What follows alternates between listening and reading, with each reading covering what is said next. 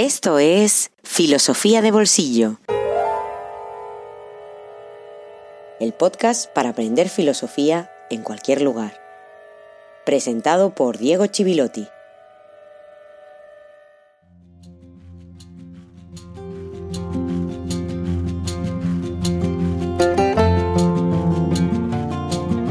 Buenos días y feliz jueves filosófico número 22.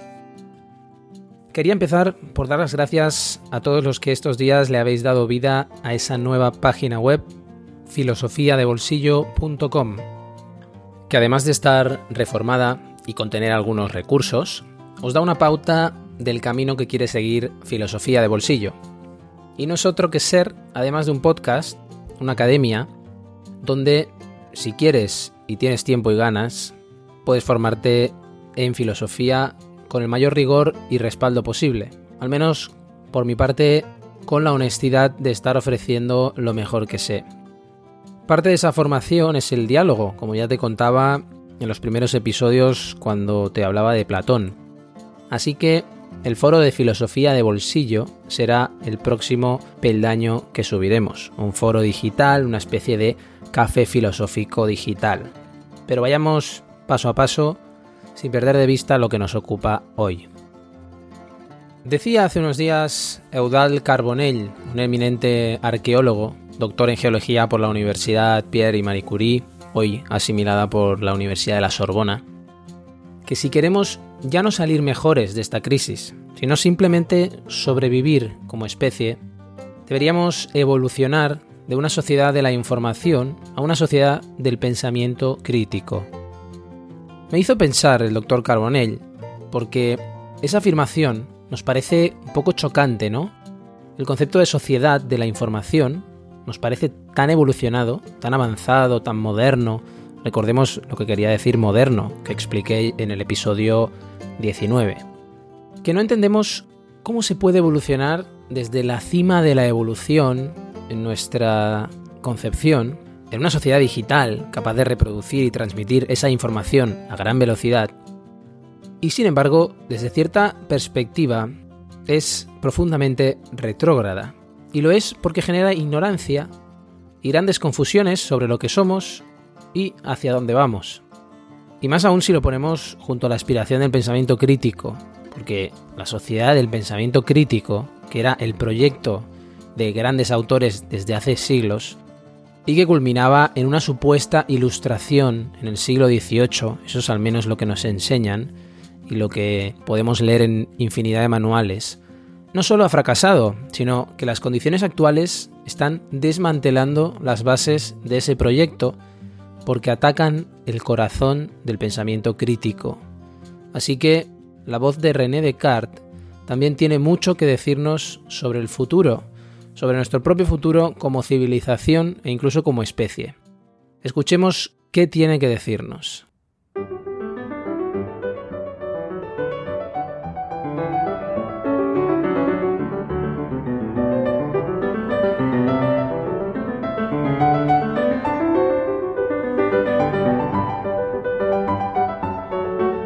En el episodio anterior acabamos de ver esas dos grandes obsesiones de Descartes, que eran la búsqueda de un método y la unidad del saber. Dedicamos dos episodios incluso a esa cuestión porque es el fundamento del gran proyecto cartesiano. Ese proyecto que busca también una universalidad basada en un lenguaje universal, lo cual nos llevó a comparar su proyecto con el de Ramón Llull y recordamos esa identificación en Llull del proyecto de unificación del saber en una ciencia lógica, la crítica que hace Descartes a Llull de una manera muy rápida, muy de pasada, también para reivindicar esa gran figura de Ramón Llull. ¿Por qué le hemos dedicado dos episodios incluso a esa cuestión? Pues porque esa matesis universalis, la ciencia del orden y la medida, como apunta hacia una universalidad, exige a la vez un método.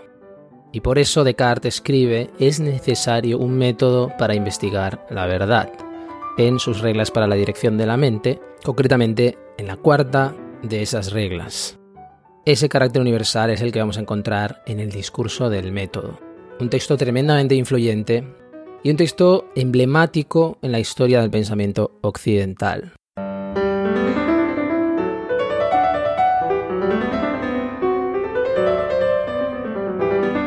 El discurso del método y las meditaciones metafísicas.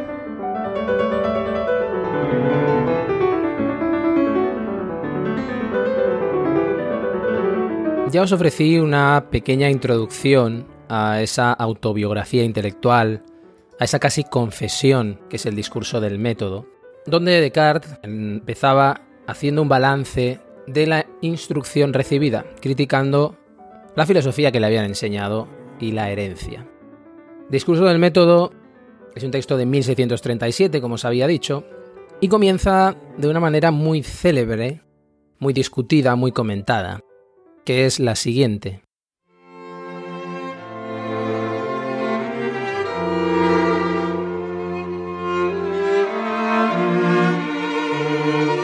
El buen sentido es lo que mejor repartido está entre todo el mundo, pues cada cual piensa que posee tan buena provisión de él que aun los más descontentadizos respecto a cualquier otra cosa no suelen apetecer más del que ya tienen.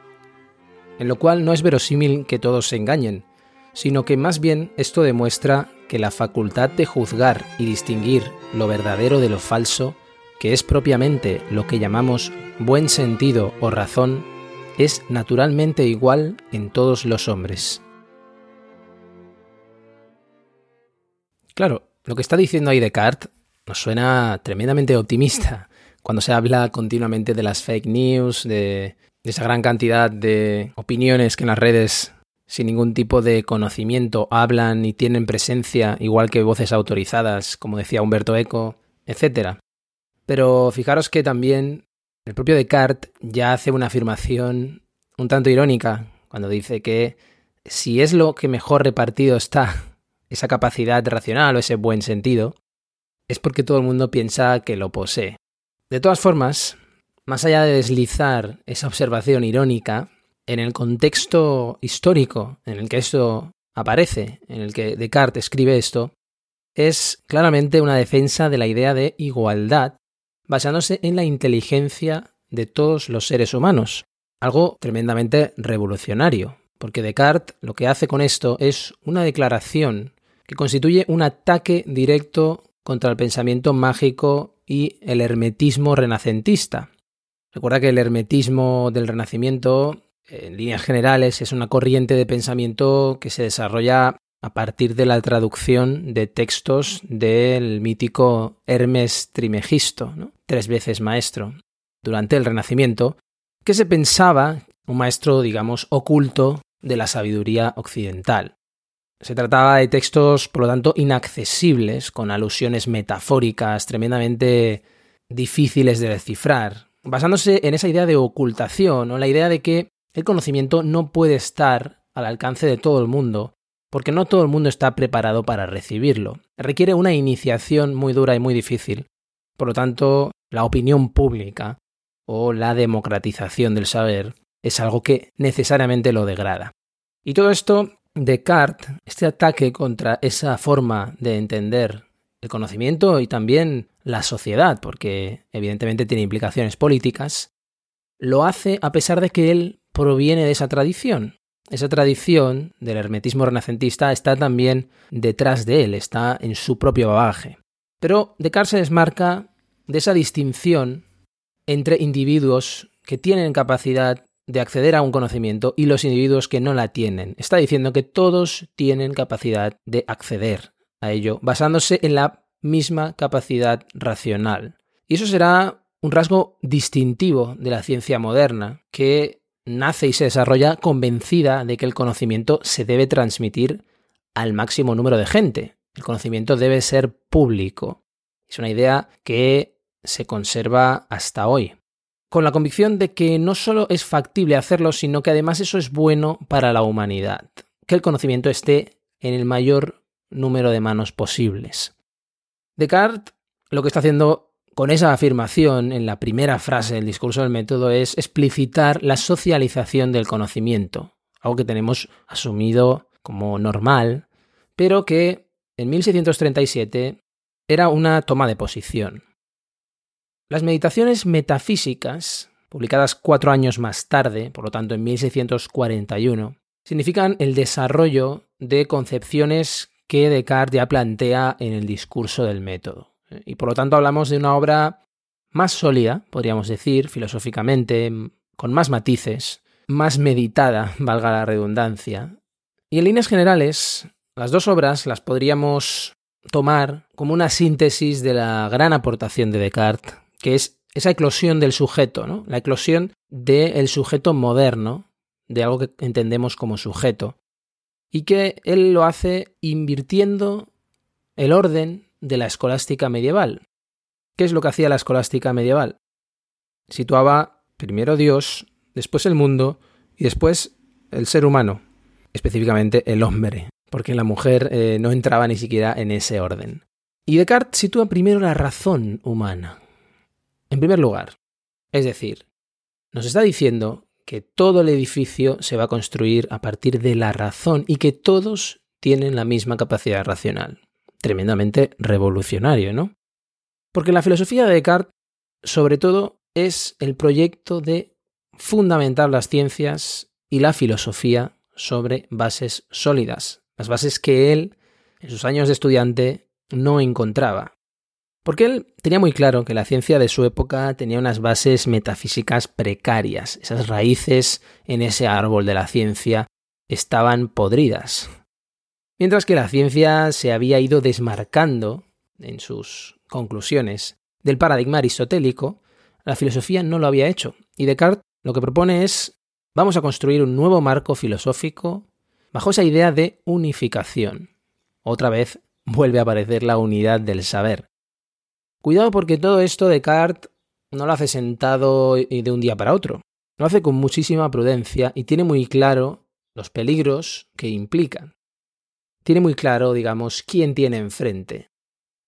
En una carta de 1641, por lo tanto, el mismo año que se publican las meditaciones, a Marie Mersenne, ese amigo de Descartes, que ya ha aparecido en algún episodio de Filosofía de Bolsillo, Descartes le escribe lo siguiente.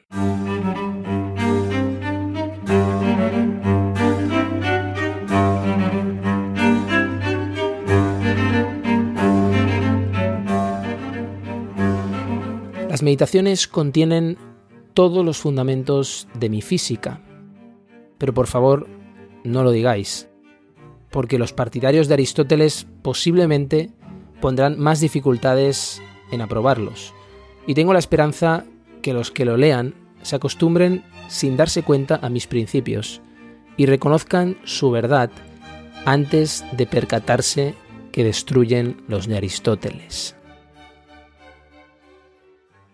Fíjate que destruir esos principios aristotélicos era francamente difícil porque era luchar contra unos prejuicios. Lo que él pretende es que acepten o refuten los principios por ellos mismos y no por la apelación a una autoridad externa. Otra vez, recordemos a Michel de Montaigne y sus ensayos, donde hace referencia a deshacerse de esa autoridad. Y otra vez recordemos también a Galileo y a toda la lucha contra el criterio de autoridad. Descartes está diciendo, si la metafísica no es aristotélica, la física tampoco lo será. Está intentando darle coherencia a ese árbol de la ciencia. ¿Estaba solo Descartes en ese proyecto? Por supuesto que no. En Inglaterra había un señor, canciller de Inglaterra, abogado de la corona, fiscal general, llamado Francis Bacon. No confundir, por favor, con el pintor irlandés del siglo XX, grandísimo pintor, que la señora Margaret Thatcher describía como ese hombre horrible que pinta asquerosos trozos de carne. En fin, un motivo más para admirar la pintura de Francis Bacon. Pero en este caso hablamos de Francis Bacon, hombre a caballo del siglo XVI y XVII, alguien que también pretendía proporcionar un nuevo método, un nuevo instrumento, una nueva metodología de investigación científica que superara las bases aristotélicas. Por eso, en 1620, por lo tanto casi dos décadas antes de la publicación del discurso del método y las meditaciones metafísicas, publica su obra Novum Organum, es decir, un nuevo órganon, un nuevo instrumento, respecto al antiguo, que era el órgano aristotélico. Una crítica a la lógica tradicional, la lógica aristotélica. Y, en definitiva, una nueva filosofía. Bacon es uno de los principales autores en configurar la idea de progreso moderno que tenemos todavía hoy. La idea de que hay invenciones, hay descubrimientos que nos permiten avanzar y que hay una serie de avances de la ciencia, de descubrimientos que tienen después una aplicación práctica tecnológica. Especialmente a partir de 1605 es cuando se comienza a conocer la obra de Bacon, dando paso a lo que es el gran siglo del método. Por lo tanto, no se trata solo de que Descartes no estaba solo en ese proyecto, sino que estamos hablando de que Descartes escribe en la primera mitad del gran siglo del método, cuando por cierto se redita a Ramón Llull. No es casualidad. ¿Qué decía Francis Bacon en su Novum Organum de 1620? Lo que venía a decir es que la filosofía y la ciencia no debía estar hecho por hormigas, que eran los empíricos, aquellos que recogen, ni tampoco debía estar hecha por arañas, que son los racionalistas. En este caso situaríamos a Descartes como una de esas arañas, al menos así en los manuales, dentro del racionalismo. Porque las arañas extraen de sí mismas todo el material y las hormigas simplemente lo recogen. Lo que debía ser la filosofía moderna para Bacon era el modo de proceder de las abejas, que además de recoger, transforman la materia que recogen.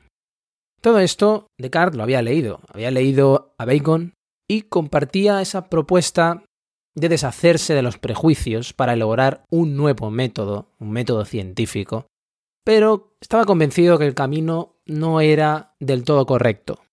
¿Por qué? Porque Bacon comienza por el mundo empírico y no por los principios generales, lo cual es la base para la investigación deductiva. Descartes cree que es al revés. Generaliza el método matemático partiendo de unos principios que sean tan indudables como lo son los de la geometría, para a partir de ahí y por medio de deducciones ir extrayendo conclusiones sobre el mundo.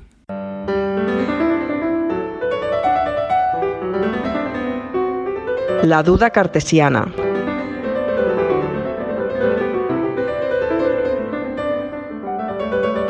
En el discurso del método, tras esa primera parte donde Descartes hace un balance de la instrucción recibida, expone los fundamentos del sistema y toda una serie de reglas. ¿Cuáles son esos fundamentos? El primero de ellos, el siguiente.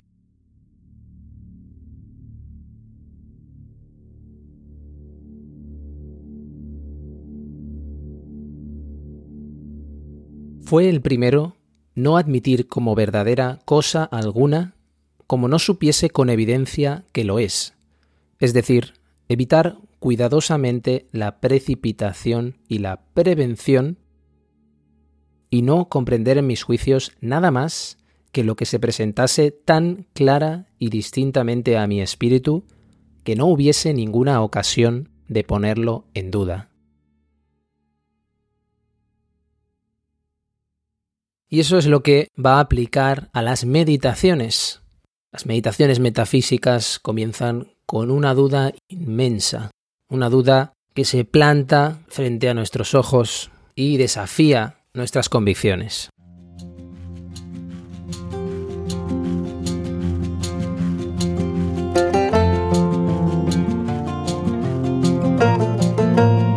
Las ciencias han sido tratadas o por los empíricos o por los dogmáticos.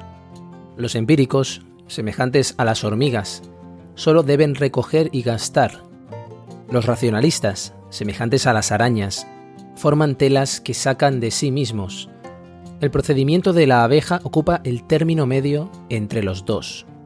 La abeja recoge sus materiales en las flores de los jardines y los campos, pero los transforma y los destila por una virtud que le es propia. Esta es la imagen del verdadero trabajo de la filosofía, que no se fía exclusivamente de las fuerzas de la humana inteligencia, y ni siquiera hace de ella su principal apoyo, que no se contenta tampoco con depositar en la memoria, sin cambiarlos, los materiales recogidos en la historia natural y en las artes mecánicas, sino que los lleva hasta la inteligencia modificados y transformados. Por eso, todo debe esperarse de una alianza íntima y sagrada de esas dos facultades experimental y racional, alianza que aún no se ha verificado. Francis Bacon Novum Organum